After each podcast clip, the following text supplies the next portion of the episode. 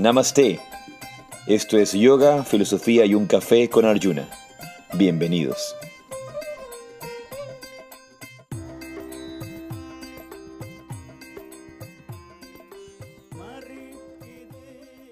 Namaste, Jaisi Radhe Radhe. Yo soy Arjuna Das. Y yo soy Chintamani. Y esto es Yoga, Filosofía y un Café. Bienvenidos a un episodio más de tu podcast semanal de yoga, espiritualidad, salud y formas de, de ver la vida. Tu dosis semanal de sabiduría. Y qué pena que la semana pasada no hubo la dosis semanal de sabiduría porque teníamos retiro y teníamos muchas cosas que hacer. Yo lo extrañé. Y no pudimos tenerlo, sí. Se lo extraña cuando no se lo tiene. Eh, realmente es, eh, también es una cosa importante en la vida. A veces necesitamos eh, no tener algo para darnos cuenta de su valor. Por eso es tan importante valorar todo lo que tenemos. Regresar a eso, porque creo que justamente es al no estar conscientes de las cosas que empezamos a dar las cosas por sentadas. Sí, sí, justo eso es lo que iba a decir, ¿no? El, eh, bueno, por eso hay ese dicho que, que se dice tanto, eh, no sé hasta que lo pierdes, ¿no? Nadie sabe, Nadie lo, que sabe tiene. lo que tiene hasta que lo pierde. Nadie sabe lo que tiene hasta que lo pierde. Entonces, Y yo creo que justamente es eso, el hecho de, de cuando tenemos las cosas cerca, muy cerca, no las sabemos apreciar, no las sabemos valorar.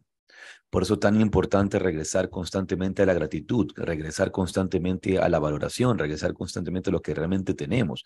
Cuando dejamos que en el medio se, in- se interponga la rutina, cuando dejamos que en el, men- que en el medio se interponga nuestra mente y nuestra mente, eh, nuestra mente es egoísta, nuestra mente piensa solamente en nosotros. Y las mente distracciones piensa en- también. piensa, ¿Y qué, qué hace la distracción? ¿Quién hace la distracción? la mente. Re- re- siempre regresamos a eso, a la mente que nos distrae, a la mente que no nos permite ver, a la mente que nos regresa a nuestro egoísmo, a la mente que nos regresa a nuestro ego, a la mente perturbada, perturbada que no nos permite ver con claridad. Entonces, em, una, eh, algo tan necesario regresar siempre a, a valorar las cosas, a valorar lo que tienes, a apreciar lo que tienes. Y eso es vivir con un corazón agradecido. Cuando tú no eres agradecido, no valoras lo que tienes, no, no lo aprecias, em, no le das la importancia que se merece. De acuerdo. De acuerdo, es real. Uno se olvida. A veces eh, lo que haces o lo que uno tiene que hacer, además de como, como dices tú, uno lo extraña porque no lo tiene eh, y a veces cuando lo tenemos, lo que tenemos que hacer es como retroceder un poquito, ver, como dices tú, cuando estamos muy cerca, no lo vemos, pero si nosotros nos alejamos un poquito más y vemos como toda la imagen, toda la película, pues podemos tomar un poco más de conciencia de las cosas que tenemos, ser agradecidos y valorarlo. Sí, y, creo que lo que has dicho es una parte esencial, la toma de conciencia. La toma de conciencia. Em, bien, este fin de semana tuvimos nuestro retiro. Estuvimos de retiro en, en, En baños. Ujú. Em, pero antes de comenzar a hablar del retiro, porque quisiera comenzar un poco el retiro, creo que es importante empezar como lo hacemos cada episodio de Yoga, Filosofía y un Café con nuestra meditación. Así que indistintamente de dónde estés, si estás manejando como está nuestra querida Sati, está en el coche, está en su auto manejando, no cierres los ojos, por favor. Enfoca tu mirada, maneja con conciencia, pero regresa a la atención de tu respiración y al presente. Y si estás en tu casa, si estás en un espacio donde puedas estar sentado como estamos nosotros, te invitamos a cerrar los ojos. Colocar la espalda recta y regresa tu atención únicamente al espacio que ocupa tu cuerpo. Regresa tu atención hacia el aquí y el ahora. Regresa tu mente del pasado y la memoria y lo que estabas haciendo hace 5 o 10 minutos o hace 10 años. Regresa tu mente del futuro, de lo que tienes que hacer de aquí en los siguientes 15 minutos, una hora, o tus sueños del mañana lejano. Y regresa únicamente al espacio que ocupa tu cuerpo, a apreciar, a agradecer este momento, este sol que te toca, este asiento que te sostiene, esta respiración que te da la vida.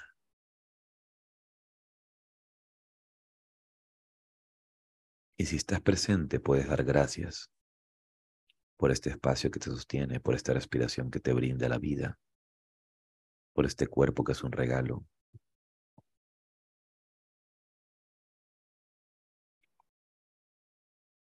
Por este obsequio de la presencia.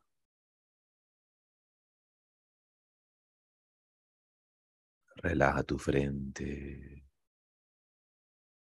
Relaja tu frente un poco más. Y nota cómo al relajar la frente los pensamientos se calman. Nota cómo al relajar tu frente la respiración se vuelve más serena y las emociones más calmadas,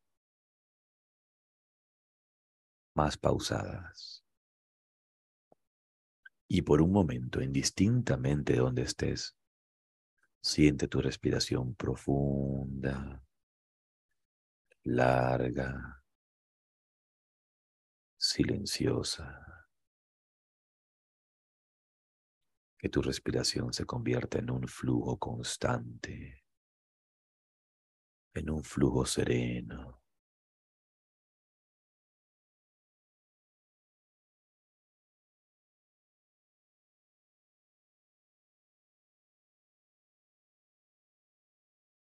Y por un breve momento descansa en tu respiración. Descansa en este regalo de vida que es la respiración.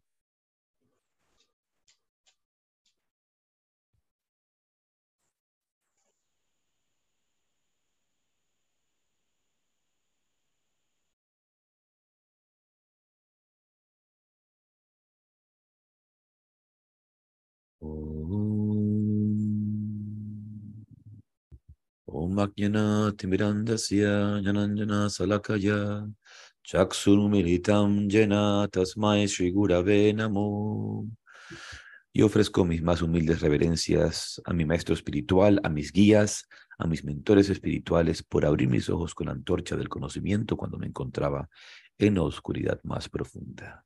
Y lentamente a tus ojos despacio. Muy bien. Y como decíamos antes, eh, la semana pasada no tuvimos yoga, filosofía y un café, porque tuvimos nuestro retiro, que realmente estuvo hermoso, el retiro en baños, el clima estuvo precioso, realmente un clima delicioso. Me apena mucho que tú no pudiste venir. Bueno, yo te cuento que las razones por las que no fui, que ya las conoces, pues era que por los niños, el colegio no, no, no se podían ausentar más, pero realmente estuve desde el momento en que empezó el retiro hasta que se terminó el retiro, pues muy conectada con lo que ustedes estaban haciendo allá y, y extrañando, extrañando bastante estar en baños en el ashram, con la sanga.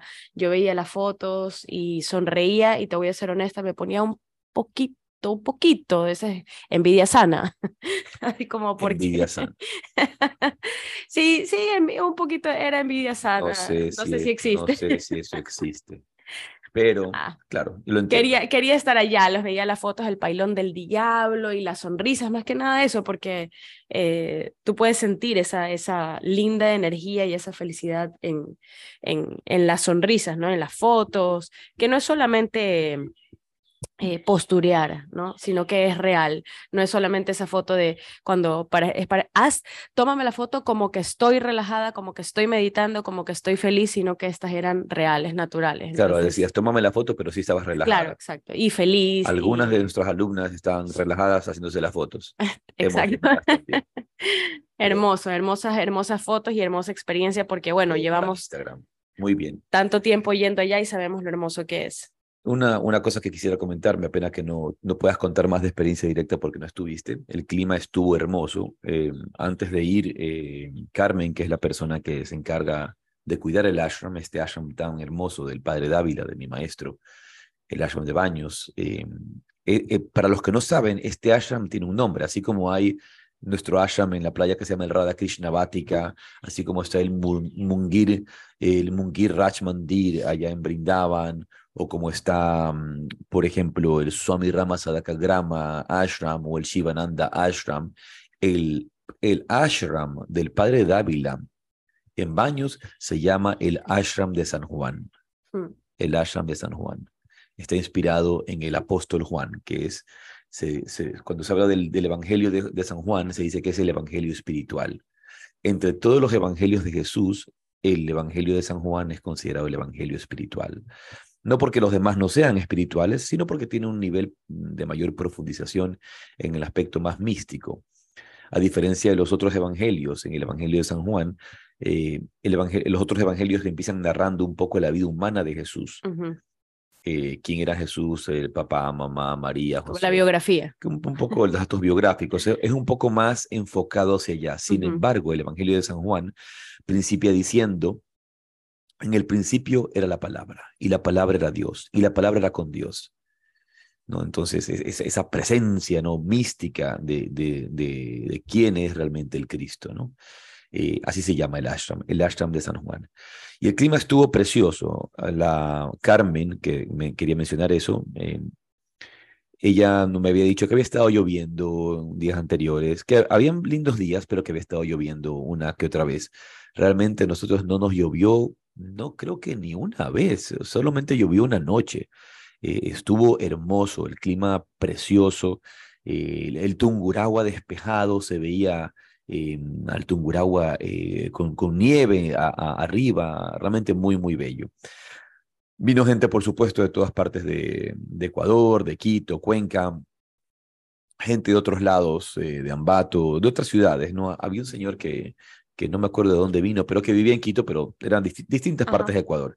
Y también pues tuvimos visitas eh, muy especiales, como una querida alumna de Nicaragua, Juliette, que es francesa, que vive en Nicaragua, Juliette, que también nos acompaña esta mañana, está conectada, ella también estuvo presente, vino desde Nicaragua para el retiro y compartir aquí en Ecuador. Y también nuestra querida Mireya, eh, de Mireya Carrers, creo, Carrers, así es el apellido en, catalán, no sé, que, o Carrera. Carreras Parados. y mm, ella viene de Cataluña, ¿no? Entonces, Internacional esta sangre. Muy, muy bonito, muy hermoso. Se llevaron, se llevan un, tiempo muy, muy hermoso. Em, el tema fue enfocado en Asana y Pranayama, en profundizar la práctica, en revisar principios, en refinamientos. Pero antes de, de, desarrollar un poquito el tema del retiro que tuvimos, quiero recalcar algo muy importante, que que hay que ir más allá de las consideraciones humanas, porque a veces nos equivocamos del propósito de un retiro, a veces nos equivocamos del propósito de, de, un viaje espiritual. A veces nos equivocamos, pensamos que e, e, este, estos retiros tienen que ser como ir a un, a un nuevo lugar. Entonces empezamos a valorar. Ya fui, ya fui a baños, ya estuve, ya estuve en baños, eh, ya ya conozco, ¿para qué ir? Mejor voy a un retiro cuando hagan en el Amazonas. Claro, voy a un retiro cuando tengan el siguiente los Pirineos que no conozco. O voy al siguiente retiro que tienen en Nicaragua, que por cierto tenemos retiro en Nicaragua este año, tenemos retiro en Cataluña, tenemos retiro en México. Algunos programas en este año en Rusia, en todas partes. Tenemos retiro en Rusia, sí, a las afueras de Moscú. Pero no es el, un retiro para ir a un nuevo lugar, a un nuevo sitio. Un retiro no es para eso, un, retiro no es para, me voy de retiro a Tulum para conocer Tulum. Está muy bien eso, pero el retiro hay que recordar, la importancia no es cambiar de lugar, no es ir necesariamente a lugares, a lugares nuevos, sino regresar a tu interior, volver a tu centro. Una de las cosas más importantes de los retiros y de nuestros retiros es la oportunidad de profundizar y dedicarte a tu práctica. Eso es una cosa esencial en los retiros de, yoga rajasya, los retiros que hacemos. Y es una cosa importante en cualquier retiro, en cualquier consideración que, que hagamos. A diferencia de la vida cotidiana en la que no tenemos la oportunidad de practicar con tanta eh, intensidad, con tanta dedicación, eh, con tanto detenimiento, de tener dos horas y media, tres horas para dedicar en tu práctica. Cuando en tu vida cotidiana tienes la oportunidad de dedicarle tres horas a tu práctica, dos horas y media a tu práctica. No solamente eso, sino con guía, porque usualmente cuando nosotros practicamos en casa, si no estamos yendo a un centro de yoga, a un estudio de yoga, practicamos eh, por nuestra cuenta, es como eh, solo, ¿no? Entonces, como lo hemos mencionado anteriormente, el poder de la comunidad y de un guía, alguien que esté dándote la pauta, ¿no? Es, es mucho mejor y mucho más fuerte. Claro, es, eh, Eh, como una vez me dijo Swami Veda, una, una cosa que yo dije, él me dijo, no voy a negar lo que dices. no voy a negar lo que has dicho. No, necesitas una guía espiritual, necesitas eh, un, alguien que te comparta sabiduría, alguien que te recuerde el, el camino a, a, seguir, ¿no? Puedes invitarle que venga, ¿no? Y, y, eso es esencial en el camino en el camino espiritual, pero sobre todo en un retiro tienes la oportunidad de practicar más, de refinar, de revisar, de recordar. Y aún así hay personas que de repente hacen consideraciones como, ay, esto ya lo escuché antes. Ay, esto ya, esto ya me lo dijeron anteriormente. Ay, esto ya lo vi en tal curso. Y eh, estoy aburrido. ¿Por qué? ¿Por qué te puedes aburrir en ese sentido? Porque estás valorando desde la mente, porque estás valorando desde un concepto intelectual, desde un nivel intelectual y no necesariamente desde el espíritu, que es, lo esencial, es lo más importante. Por favor. ¿no? Entonces, eso es una de las cosas más, más importantes en el, en el, en cuando consideramos ir a un retiro, es regresar a las bases. Siempre regresar a las, a las bases. Hay este dicho en inglés que dice back to basics back to basics. Y como decía, uno de los temas esenciales del retiro fue justamente el trabajo sobre el asana y pranayama, eh, conocer sus orígenes, eh, revisar el proceso, revisar la tradición, etc. Y, tú, y en este retiro, las profesoras eh, certificadas de Yoga Rajasya, Sati Devi Dasi y Eka Dasi Devi Dasi, hicieron dos exposiciones hermosas sobre los orígenes eh, del yoga psicosomático. Fue un diálogo muy bonito, eh, interesante, en el que tuvimos oportunidad de revisar varios aspectos Em, y quisiera que están presentes justamente hoy aquí en Yoga, en Yoga Filosofía y un Café con nosotros, tanto Sati como Eka, que comenten un poquito, en breves palabras, un poco de, la importancia justamente de conocer estos orígenes, eh, lo que les llamó la atención, etcétera, y cualquier eh, palabra que quieran comentar acerca del retiro. Entonces, eh, Sati, si puedes tú aprovechar, comentar, te damos el espacio para que comentes algo del retiro, del de tu trabajo en, esto. Bienvenida, buenos días. Hola, buen día. Muy feliz de estar aquí. Em, sí, bueno, el retiro en general estuvo muy, muy bonito y quería también acotar un poquito a esto que tú dices de el volver a escuchar una y otra vez algo y como la mente dice, ay, esto ya lo escuché, ya, qué aburrido. Justo comentábamos eso con Lucy, que, que es, más bien muy valioso pasar una y otra vez por la misma enseñanza, porque tú nunca eres igual, siempre llegas a un nivel diferente de profundidad, no estás siempre en el mismo lugar, ¿no? en la misma predisposición. Y siempre encuentras algo nuevo, es como irle sacando las capas a la cebolla. Y a mí más bien me parece muy valioso eh, eh, reescuchar siempre la enseñanza, porque además no es una enseñanza que se comprende desde la, desde la mente, ¿no? Y esto lo vimos con, bueno, en la parte de que yo presenté y que compartí era el Geranda Samhita, que es uno de los textos que nos puede hablar ya más concretamente del Hatha Yoga. Y digo concretamente porque no, no comprendemos a la ciencia del yoga como algo ambiguo, subjetivo, sino como técnicas muy concretas, metodología muy concreta, pasos muy concretos para la purificación del cuerpo, para el asana, para el desarrollo del asana. Entonces, eso me parece súper valioso, ¿sí? Que no es algo que está libre a interpretación, que por supuesto que se tiene que hacer con la guía de un maestro, sino que son pasos muy específicos de cómo llevar el asana a la práctica, el pranayama, pratyahara, todos estos procesos que nos llevan hacia la meditación y que son parte de nuestra vida y de nuestra práctica, cómo, cómo, cómo hacerlos correctamente y cómo irlos incorporando, ¿no? En la vida diaria. Entonces, bueno, eso me parece importante. Y también recordar no solo las cuestiones ya muy, muy técnicas específicas, sino también a mí me encanta escuchar una y otra vez las historias sobre el padrecito. me encantan, me encantan. Y siempre es como, ay, cierto, ¿no? Como cuando uno es niño y quieres que te cuenten el mismo cuento una y otra vez. Yo lo disfruto mucho. Eso, eso les puedo compartir. Muy hermoso. Y también creo otra, otra eh, cosa que, que, te olvidas, las historias que también contamos nosotros de nuestras experiencias contigo en la India, con otros en la India, de verdad, fue, fue, fue muy bonito, realmente muy hermoso. Entonces quisiera ahora pedirle a Eka, Eka Dasi Devidasi, que nos comente un poquito también eh, su perspectiva de, su trabajo, de lo que hicimos y, cualquier eh, insight, ¿verdad? Que, que, porque cada uno, como ha dicho Sati también, no somos los mismos. Cada vez que regresamos, regresamos a un nuevo nivel. Eh, haciendo, parafraseando a Sati, yo he leído Autobiografía de un Yogi. Este libro lo he leído diez veces Literalmente, yo he leído autobiografía de un yogi diez veces y me lo quiero leer una onceava, me lo quiero leer otra, otra vez.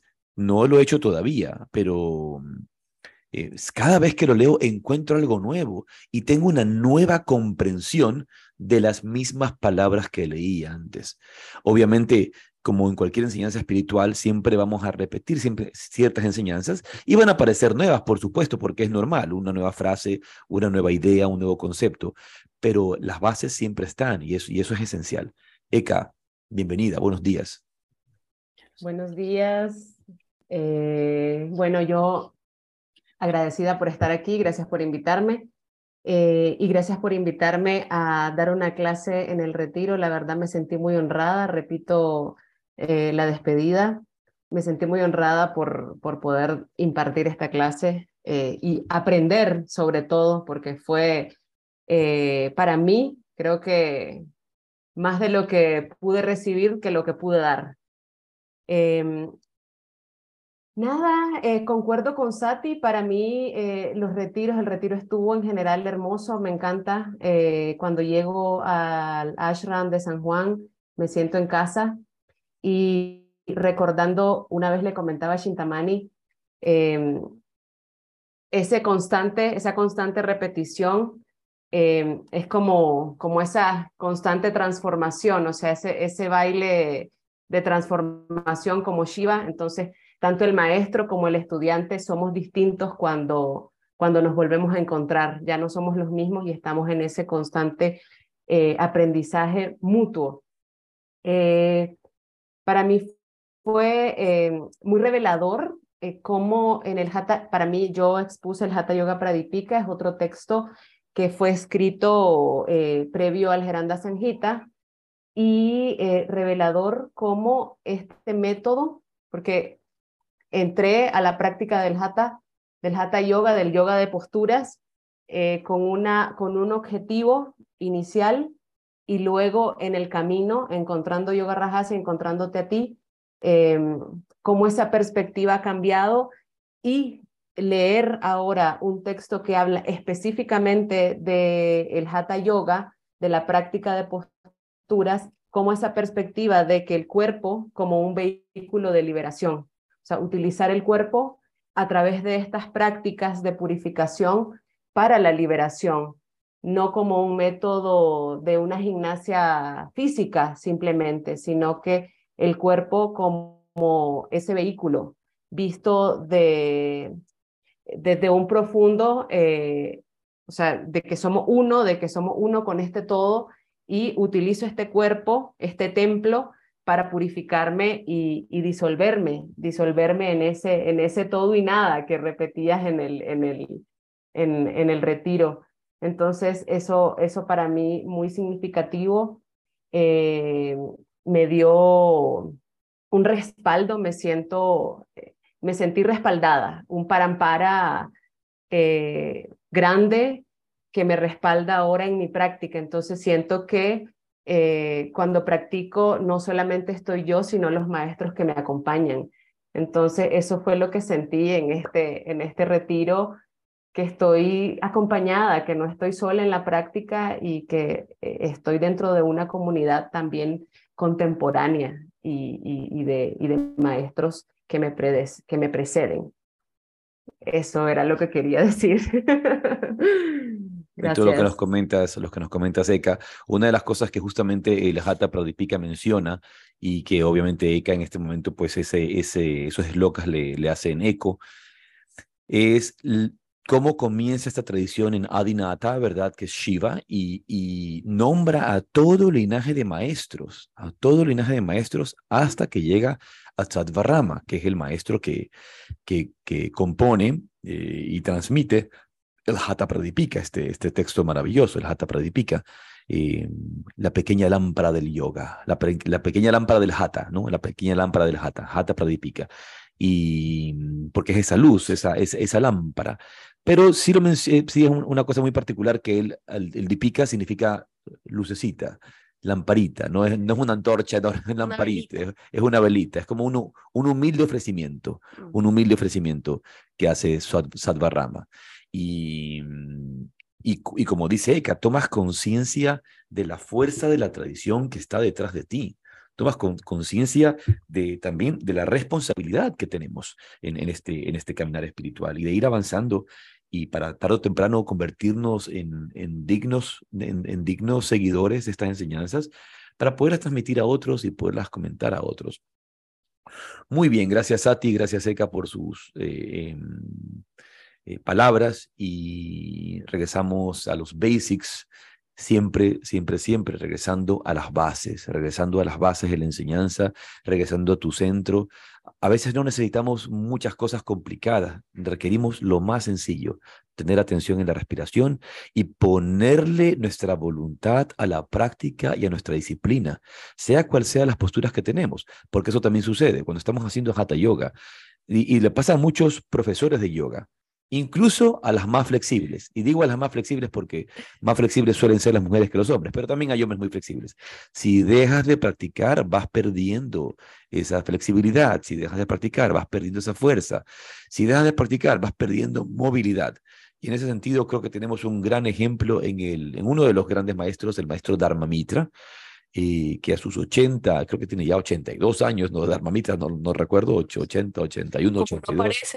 Es difícil. Eh, sigue practicando sus posturas, sigue, eh, obviamente va encontrando limitaciones en el camino, pero tenemos estos grandes ejemplos como Dharma Mitra, como Ramiro Calle, que sigue practicando Hatha Yoga también a su edad, cada uno en su realidad. El, mi, mi, maestro, el padre Dávila, acá sigo mi padrecito Dávila, como dice mi hijo Bindu, mi padrecito Dávila, mi maestro, el padre Dávila, él practicó yoga también hasta el final de, de, de su vida. Y un poco antes de dejar el cuerpo, él había dejado de practicar la parada de cabeza, pero porque ya sabía que había llegado el momento de, de abandonar el cuerpo. Y yo les voy a contar una, una, una eh, anécdota. No, no una anécdota, sino una reflexión personal. Cuando el padre dijo que él había dejado de practicar eh, ciertas posturas, no todas, obviamente, porque seguía haciendo hatha yoga, pero ciertas posturas, eso lo dijo eh, lo dijo cinco meses antes de dejar el cuerpo. Yo inmediatamente intuí, él va a dejar el cuerpo. Este es el último año. Yo lo intuí. Este es el último año. ¿Por qué? Y este fue mi razonamiento y mi, mi, entendimiento, mi entendimiento. Va a dejar de hacer estas posturas porque lo que esto está haciendo es renovarle la energía. lo que esto está haciendo es renovarle la fuerza. Es decir, puede seguir prolongando su vida, pero su vida estaba llegando al final y no podía seguirla prolongando. Él tenía ahora que prepararse para hacer su Maha Samadhi, el abandono consciente del cuerpo que realiza a voluntad un yogi. Entonces, esa fue mi consideración cuando él dijo eso. Y me quedé muy apenado porque esa reflexión yo la tuve en, en enero, cuando él me dijo esto. Cuando él dijo esto, yo, yo, yo, yo eh, después de un retiro que tuvimos con él y que pasamos un tiempo hermoso junto a él, eh, llegué muy, muy apenado a esta, a, este retorno a la ciudad y, comenté con otros, por favor, ya dejemos al padre Dávila tranquilo, dejemos que se vaya, ¿no? Y así también decir a la gente, a veces tenemos un familiar que ha llegado, ha llegado a la hora que deje el cuerpo, pero queremos retenerlo con nosotros. Sin, ¿Por qué? Por egoísmo, porque no queremos. Yo también quisiera que el padre siguiera aquí físicamente conmigo para poderlo ver a cada momento, poderlo disfrutar, pero hay que dejar que el camino continúe. Y no pensar en nosotros, sino pensar en, el flujo de la vida y dejar que el otro continúe su camino de evolución. Y así, eh, todos en la vida, pues tenemos que, tarde o temprano, encontrarnos en el camino de la separación, porque si no nos separa la vida, nos separa la muerte, pero siempre unidos en la profundidad del espíritu, siempre unidos en la vida. Bien, eh, hoy vamos a comentar un tema interesante es el tema acerca del mantra y la sanación con los mantras. Eh, ¿Qué es un mantra? ¿Qué no es un mantra? Tener claridad sobre este tema, porque al igual que el karma, como una palabra que se ha vuelto muy común, hay palabras que se han vuelto de, uso cotidiano. Trending topic. Hashtag, ese es mi mantra. Sí, sí. Bueno, claro, eh, tantas tonterías, ¿no? Que aparecen, ¿no? Disparates. Como dirían en España, chorradas, dicen así, ¿no? Chorradas. chorradas que, que tenemos. Eh, hay, hay que entender bien las cosas. Por ejemplo, a veces solemos usar la palabra karma como que es algo malo. Claro. Ese es, el karma es algo malo. Karma significa malo. Toma tu karma. Entonces, como, entonces todo es el karma es malo. Hay que tener mucho cuidado con eso. Luego está la palabra gurú. Cualquiera es un gurú. ¿no? E, e, eso, eso es importante también. O sea, cualquiera es un gurú. E, ese, ese es gurú. Entonces, este, el gurú de... De la moda. El gurú de la moda. Este es mi gurú de la moda. El gurú de, las, ah. eh, de, la economía, de las empresas. Bueno, con eso del karma me hiciste reír porque yo a veces he escuchado gente que es como, tú vas caminando, te pegaste y te dicen, ahí está, tu karma. Es como, pero si me acabo de pegar, en lugar de preguntarme si estoy bien, me dicen, ahí está, ese es tu karma. Y con lo del mantra, me pregunto con qué tipo de gente te relacionas. no, no quiero. Dicen eso así. Yo, yo jamás he dicho eso. Un familiar político. este, no, pero con lo del mantra también lo he escuchado muchísimo y ahora en las redes sociales tú lo ves eh, y en las páginas web, o sea, si tú buscas, por ejemplo, en, en, algún eh, buscador en, en, internet, mantra, te va a salir cosas como diseña tu propio mantra, descubre tu propio mantra, crea tu propio mantra y 16 mantras para, que, para comenzar bien el día. Y el mantra es soy linda, soy fuerte, este, soy poderosa, no sé. Y yo me pregunto, ¿es eso un mantra? Claro, hay un, tengo una alumna eh, que es muy activa en redes sociales, que publica todas las semanas, parece de una, de una, de una página de estas de Instagram que pone mantra del día. Y el mantra del mantra del día es yo reconozco que la salud del cuerpo es mi, vida y tengo que tener cuidado, por favor, quienes están... Uh, José, estás que abres el micrófono a cada momento, tengo que cerrártelo a cada instante, entonces por favor tengan mucho cuidado de abrir su micrófono. Eh, como decía antes, eh, como decía antes, eh, hay, este mantra del día es como un, todo un, toda una letanía. Toda una letanía. toda una letanía. Somos como afirmaciones, yo creo que se ha confundido. Ahí, ahí, hay, que, ahí hay que cambiar los términos. Em, primero tenemos que saber que cuando yo, yo entiendo el contexto en el que la gente dice estas cosas, es porque un mantra se repite, porque un mantra se repite. Y ciertamente hay mantras largos y hay mantras cortos, hay mantras más breves y hay mantras más extensos, ¿verdad? Entonces, eso es, eso es importante recordarlo, eh, saberlo, conocerlo. Por ejemplo, un mantra de meditación muy poderoso que conocemos, el Maha Mantra Hare Krishna, Hare Krishna, Hare Krishna, Krishna Krishna, Hare Hare, Hare Ram, Hare Ram, Ram Ram, Hare Hare, que es un, mantra de meditación la, un poco más largo, a diferencia, por ejemplo, del mantra Om Tat Sat. Om Tat Sat, que también es un mantra de meditación, ¿verdad? Entonces, primero entender lo que significa el mantra, qué es el mantra y también podemos hablar de distintas dimensiones de lo que es el mantra. Mantra viene de, la, composición de dos palabras que será man, que es manas, mente, tra significa liberación. También es un sufijo eh, instrumental, que quiere decir que mantra es un instrumento para la mente, ¿no? Entonces, mantra, un instrumento de liberación para la mente. Mantra. Tra, liberación, man, mente. Swami Veda Bharati hace una referencia muy interesante con respecto a esta palabra mantra, manas, mente, y, dice que esta palabra eh, manas va a ser el origen. Obviamente sabemos que los orígenes de la lengua inglesa, al igual que de otras lenguas, son indo, indoeuropeos, de lenguas indoeuropeas, y una de las bases de estas lenguas indoeuropeas es el sánscrito. Entonces la palabra manas viene, va a ser para ser man, hombre, ¿verdad? Hombre, es man, es animal que piensa o ser pensante, que, que tiene la capacidad de pensar. Man, manas. Entonces, man bien, tiene su raíz en manas y en este momento es un animal que piensa, un, un, ser que piense, humano, no te, debe tener también su conexión en, español.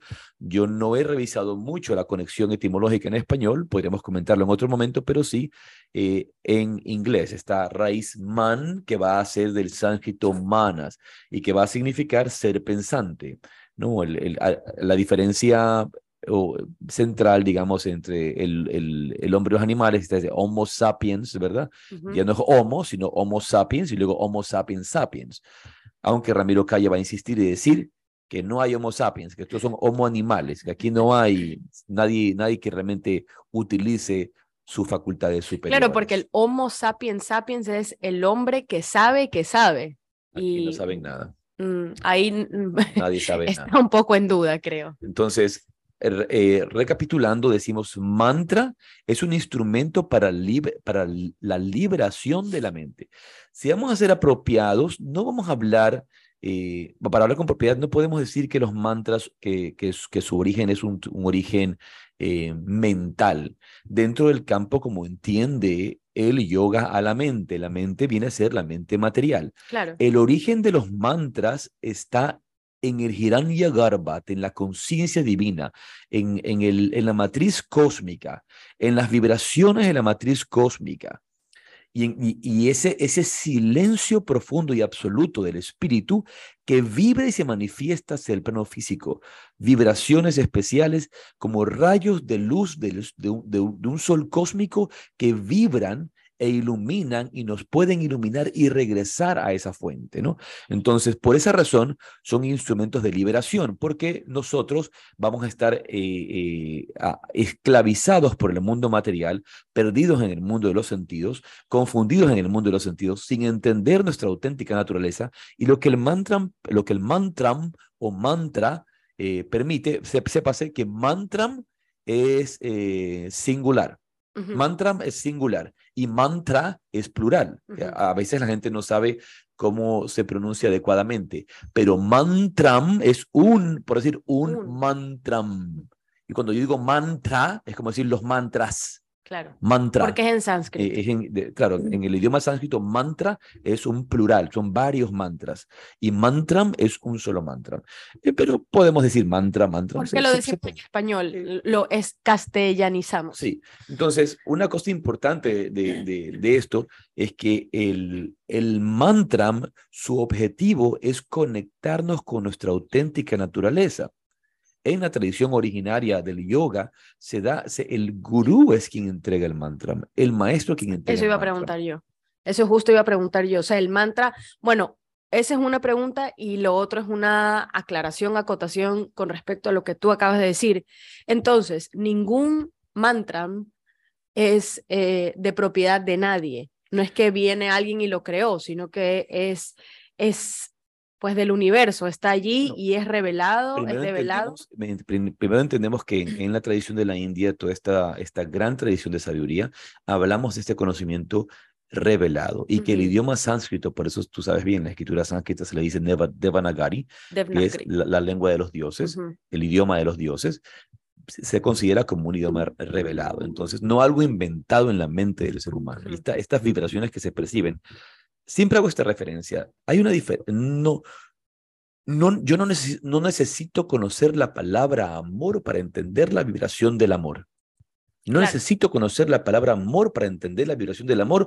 Un bebé vibra en amor y jamás ha entendido, escuchado, comprendido la palabra amor indistintamente del idioma en que sea, pero vibra el amor, lo siente. ¿Por qué? Porque esto trasciende el pensamiento lingüístico hacia las vibraciones del pensamiento no lingüístico. Entonces, eso, es un tema muy interesante y, y, hay toda una explicación, obviamente detallada, de cómo se manifiesta la vibración y el poder del mantra.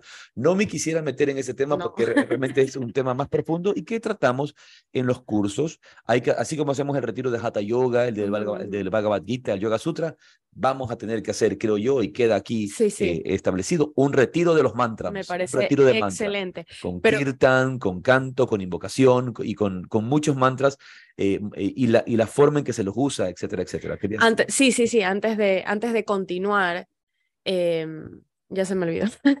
Yo iba a decir algo. Ah, ya, ya.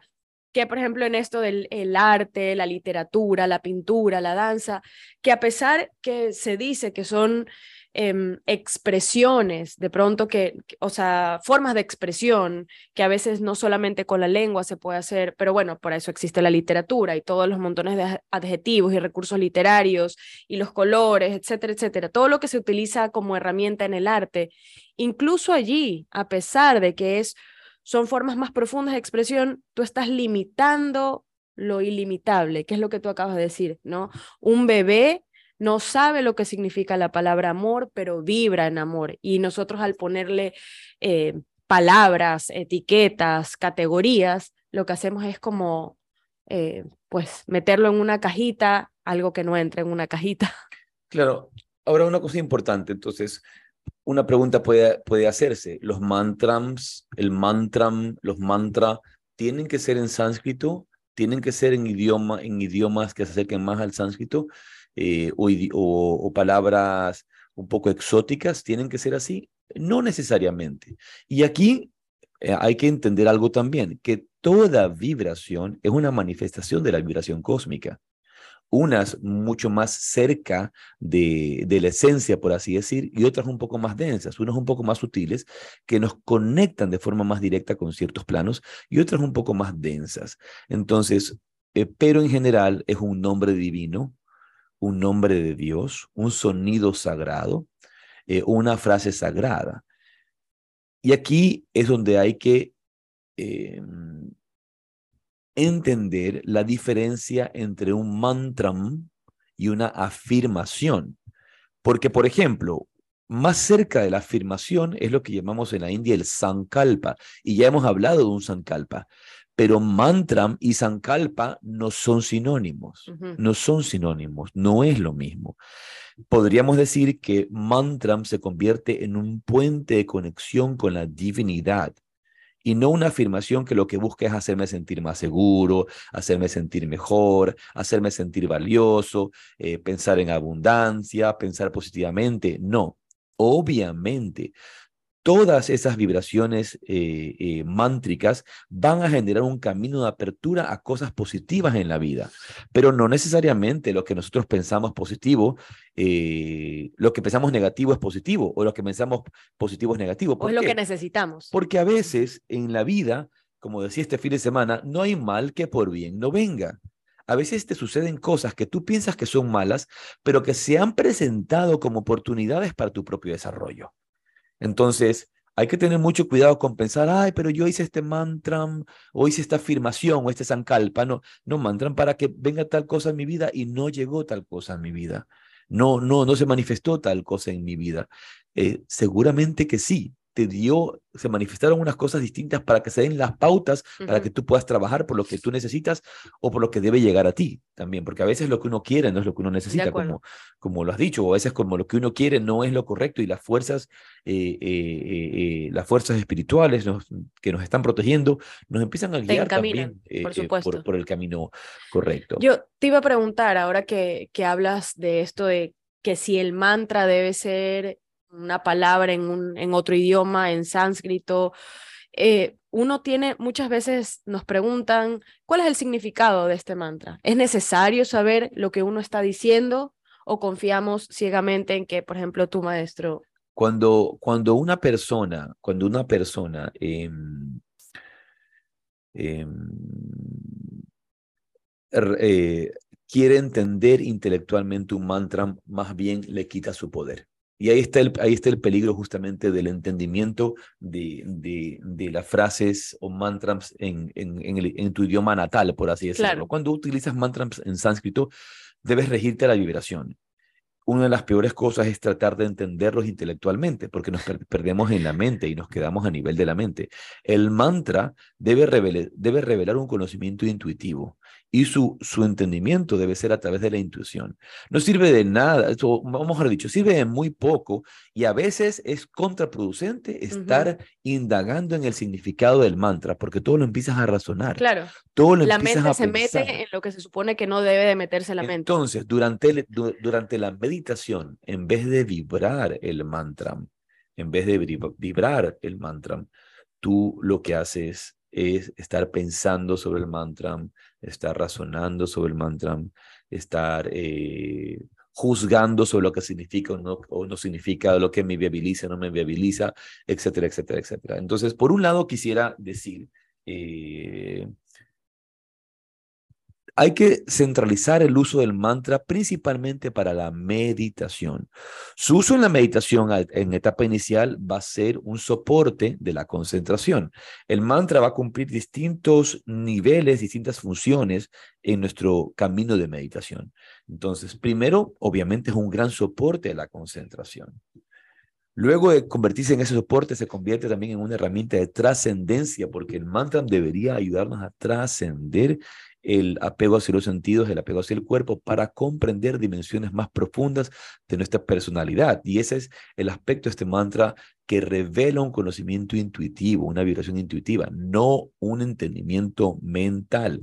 Nosotros muchas veces cuando hablamos de los mantras, estamos pensando en desarrollos externos, que quiere decir, como tú has dicho, que tú piensas que tú haces el mantra desde afuera piensas que haces el mantra desde la mente, piensas que haces el mantra desde el razonamiento. Entonces, hay esta visión de que el cuerpo va a crear a la mente. El cuerpo crea el cerebro, el cerebro crea la mente y por allí no va. Y por allí no va el camino del yoga, por allí, no va el camino de la tradición del yoga, sino que va, en cambio, primero se manifiestan eh, las fuerzas de la conciencia a través de distintos planos de existencia, el plano causal, el plano astral, los distintos locas, los distintos planos. Y luego de esa manifestación, de esos planos vamos a densificarnos hacia la mente y hacia el plano físico. Entonces, antes de que suceda cualquier cosa en el plano físico, debe suceder en el plano mental. Y antes de que suceda en el plano mental, en el plano astral, en el plano causal. Ahora, siendo estas vibraciones tan potentes, generan una cantidad de beneficios neurológicos, de, beneficios eh, físicos. Tú eh, tenías uno, unos estudios que sí, sí, buscando, entonces eh, también el mantra puede ayudar en caminos de sanación, etcétera, etcétera. Exacto, o sea, es que es justo una de las cosas que a mí me gusta ahora, bueno, que existen todas estas herramientas y todas estas tecnologías para darle como paradójicamente un respaldo científico a esto que existe durante miles y miles y miles de años. Pero bueno, hay mucha gente que necesita esto, ¿no? Este, este, estos estudios. Entonces, tengo un estudio de eh, Junlin Gao y de otros científicos que tienen otros, otros doctores, otros autores, las correlaciones neurofisiológicas del canto religioso. Y debemos saber pues que los mantras y el canto religioso en general se da en muchas eh, culturas, en muchas tradiciones, no solamente en, en, las culturas védicas, ¿no?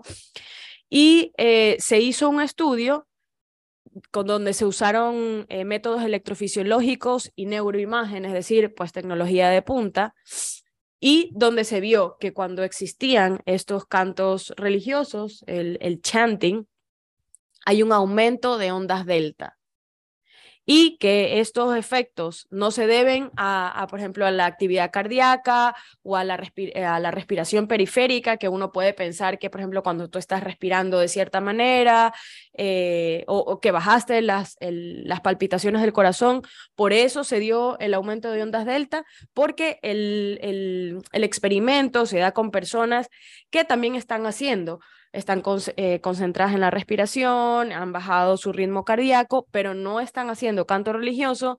En cambio, las personas que sí tenían este canto religioso, que estaban realizándolo en el momento del experimento, hay un aumento de ondas delta. Y em, también hay otro, otro. Lo que tú decías, que, que estos efectos se deben principalmente al mantra, pero no a la actividad cardíaca respiratoria periférica ni al proceso implícito del lenguaje. Que exacto, que también hay, o sea, no vamos a entrar en esos detalles porque lo hemos hablado otras veces, los beneficios de la meditación, de, de la respiración, hay, pero el aumento de ondas delta se da por el, la repetición de mantra.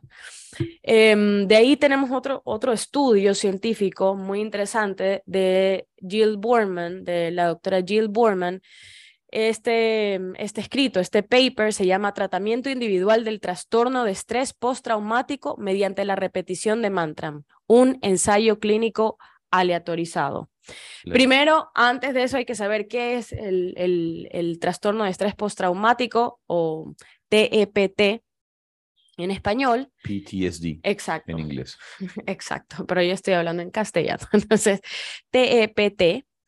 Eh, este es un, un, un, trastorno que se desarrolla después de experimentar un hecho muy impactante, muy fuerte, aterrador o peligroso eh, ¿Qué es lo que pasa? Claro, todos nos pasan cosas, traumas y que nos asustan, pero luego usualmente ese miedo, ese susto se nos va.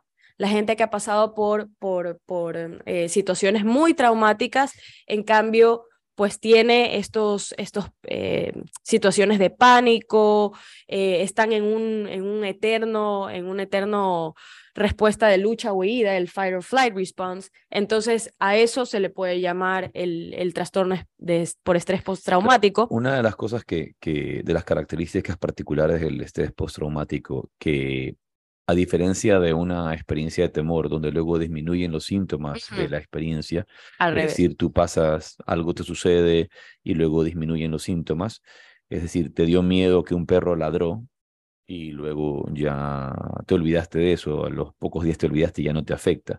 Pero en, en estos, eh, estos, estas situaciones parecidas, por ejemplo, a, a los veteranos de Vietnam, Exacto. que justamente son personas que, que sufren este estrés postraumático, eh, sus síntomas se agudizan. Se, se, agudizan con el tiempo, se hacen mucho más fuertes y, claro. y, y, es más difícil llevar la vida, porque vives con, ya se convierte en un síndrome, ¿no? en, en, en, en una condición médica. Entonces, a ver, no te, no te da este estrés postraumático porque alguien te asustó, sino claro. porque estuviste en una guerra o tuviste un abuso sexual o... Etcétera. Entonces, eh, léenos un poco ese estudio. Sí. Entonces, en este, en este estudio de la doctora Jill Borman, dice, estudios previos sugieren que la terapia de repetición grupal de mantra, una terapia complementaria no centrada en el trauma para el trastorno de estrés postraumático, puede ser un tratamiento eficaz para los veteranos, que era el, el, el grupo que se estaba tratando. Uh -huh. Los autores compararon la terapia de repetición de mantra administrada individualmente y otro tratamiento no centrado en el trauma para el, el TPT. Y en una muestra de veteranos con TPT, la terapia de repetición de mantra administrada individualmente fue generalmente más efectiva que la terapia centrada en el presente para reducir la gravedad de los síntomas de este, de este um, estrés postraumático y el insomnio. Es decir, hubo gente, hubo un, un grupo que hizo eh, terapia, por ejemplo, con psicólogos, con otro tipo de, de, de cosas, y el otro grupo hizo eh, la repetición de mantra y le fue muchísimo mejor. Son, o sea, no son solamente, eh, no solamente se utiliza eso, sino que hay otras herramientas que se utilizan para, para tratar el estrés postraumático y eh, este como coadyuvante en, en, en, la superación y le fue muchísimo mejor. La ciencia en, en la tradición de la India eh, se habla acerca del uso de estos mantras, del uso del mantra como una herramienta también de sanación. Entonces, nos, obviamente cuando tenemos los mantras, que, que el mantra que nos lleva al, al, al, estado de meditación, que buscan el estado de liberación, pero también hay estas vibraciones eh, especiales que, gen, que generan sanación en también aspectos físicos. De ahí tengo un último, otro, otro estudio, me encanta cuando leo estos papers. Se llama Evaluación del canto vocal como una intervención psicosocial en línea. Cuando se habla de canto vocal, no estamos hablando que se reunían a cantar Sting ah, o Mariah Carey, es, por kirtan, si acaso. Es Kirtan, es kirtan, kirtan. ¿ok? Kirtan, vayan, El, canto devocional exacto. de la tradición Bhakti, por ejemplo, y la tradición del mantra yoga. Que hay diferencia. Una cosa es cantar Shakira y otra cosa es cantar No kirtan. hablemos de Shakira, por favor. No, no iba a hablar de ella, pero fue el nombre que me salió. Entonces, eh, este, este mm, experimento, esta, este estudio se hizo durante el confinamiento cuando pues las, lo, los templos, las iglesias, las, eh, no había reuniones sociales, no había reuniones congregacionales, entonces lo que se comenzó a hacer es traspasar estos, estos cantos, estas reuniones de kirtan a pues Zoom o cualquier otro, otro medio mm, virtual. Y lo que se dieron cuenta y uno de las, de las variables que se dieron cuenta que no tiene nada que ver es que sea virtual o presencial, por si acaso. Eh, pero la investigación sugiere que, este, que el kirtan, que el canto de kirtan, mejora el estado de ánimo, reduce el estrés y aumenta el, el, el bienestar. El canto en línea condujo a una reducción significativa del estrés y a un aumento del afecto positivo en comparación con la tarea de control en línea, es decir, el otro grupo que estaba en línea pero estaba haciendo otra cosa, no sé, el, club de lectura, por ejemplo, ¿ya? Los participantes que participaron en el Kirtan también se sintieron mucho más conectados con los miembros de su grupo de Kirtan que los participantes del club de libros, que también estaban en grupo y también estaban eh, pues compartiendo. La, conexión era mucho más fuerte en la comunidad que mantenía el canto congregacional tienes distintos componentes interesantes. Eh, sí. ¿no? De, la. Eh, del, del canto. sí. la sincronía. La sincronía, la atención enfocada, eh, los objetivos comunes, la repetición, la, cuando tú puedes eh, predecir qué es lo que va a pasar, porque no te estás inventando algo, estás repitiendo, lo que haces es seguir un ritmo, y de ahí, ahí están los componentes de la experiencia, que se reduce el estrés, hay eh, un incremento en el, en el ánimo positivo, se baja pues la negatividad, la conexión de grupo, sube y hay un, hay una, un sentimiento de conexión global, ¿no?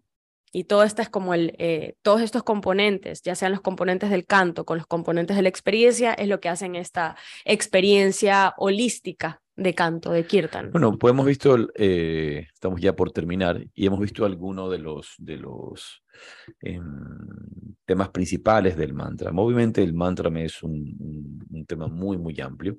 Eh, yo recomendaría de forma especial la lectura de este libro, lo enseño aquí, que es Mantra and Meditation. Mantra and Meditation de Swami Veda Bharati uno de mis maestros. Eh, este, este libro es realmente muy, muy eh, completo para entender la vastedad del campo del mantra como, como un camino a, la trascendencia, como un camino a la, a, la, profundidad de la vida espiritual. Pero antes de terminar, quisiera que comentar algo interesantísimo que lo comentamos al, al inicio.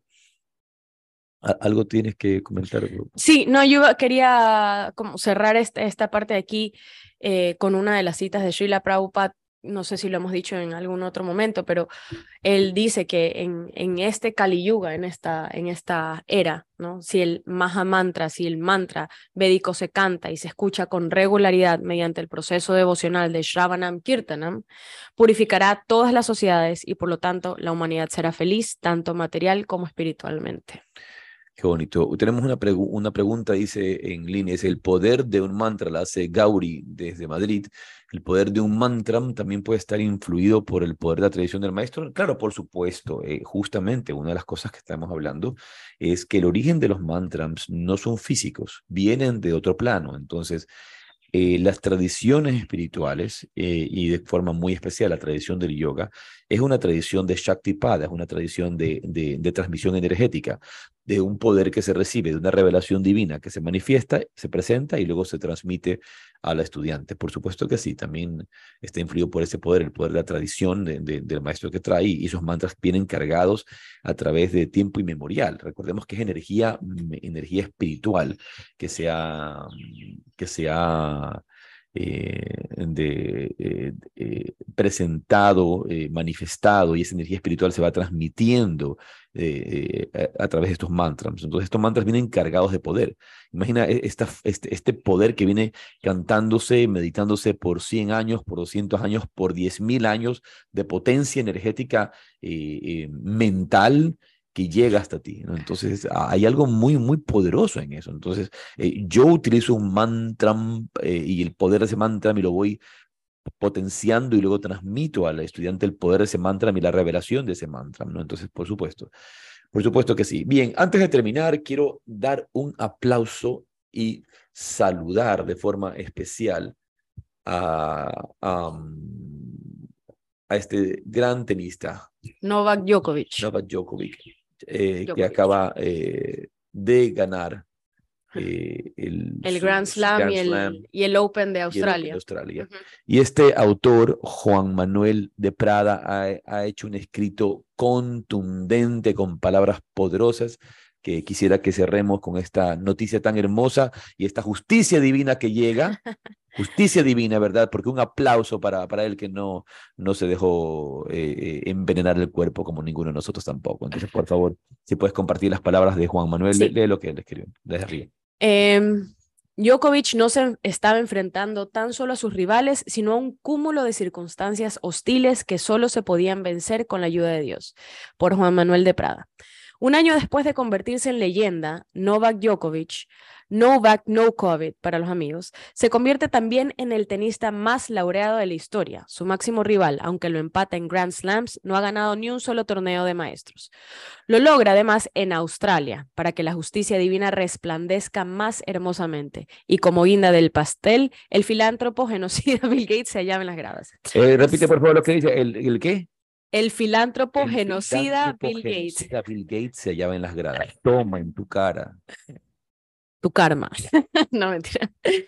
Todos los sufrimientos de Djokovic, que asumió el papel de chivo expiatorio universal ante una generación sumisa y cobarde, fueron así recompensados. Generación sumisa y cobarde.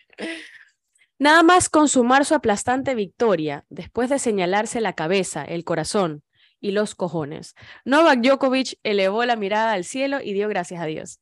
Después se fundió en un abrazo con amigos y familiares y rompió a llorar. Pero Djokovic no imitó a esos...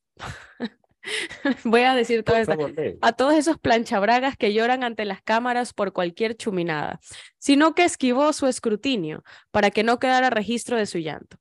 En ese llanto viril, hermosamente hurtado a las cámaras, estábamos representados todos los que a lo largo de los últimos años hemos padecido persecuciones y hostigamientos, todos los que estigmatizados por la chusma mediática y médica, acosados por gobernantes inicuos, abandonados a o mirados con recelo por nuestros amigos y familiares más memos, decidimos arrastrar una vida de perros sarnosos a cambio de mantener nuestros cuerpos, que son templos del espíritu, alejados de las terapias génicas experimentales. Gracias por cada una de tus preciosas lágrimas, Noel. Ninguna fue derramada en vano.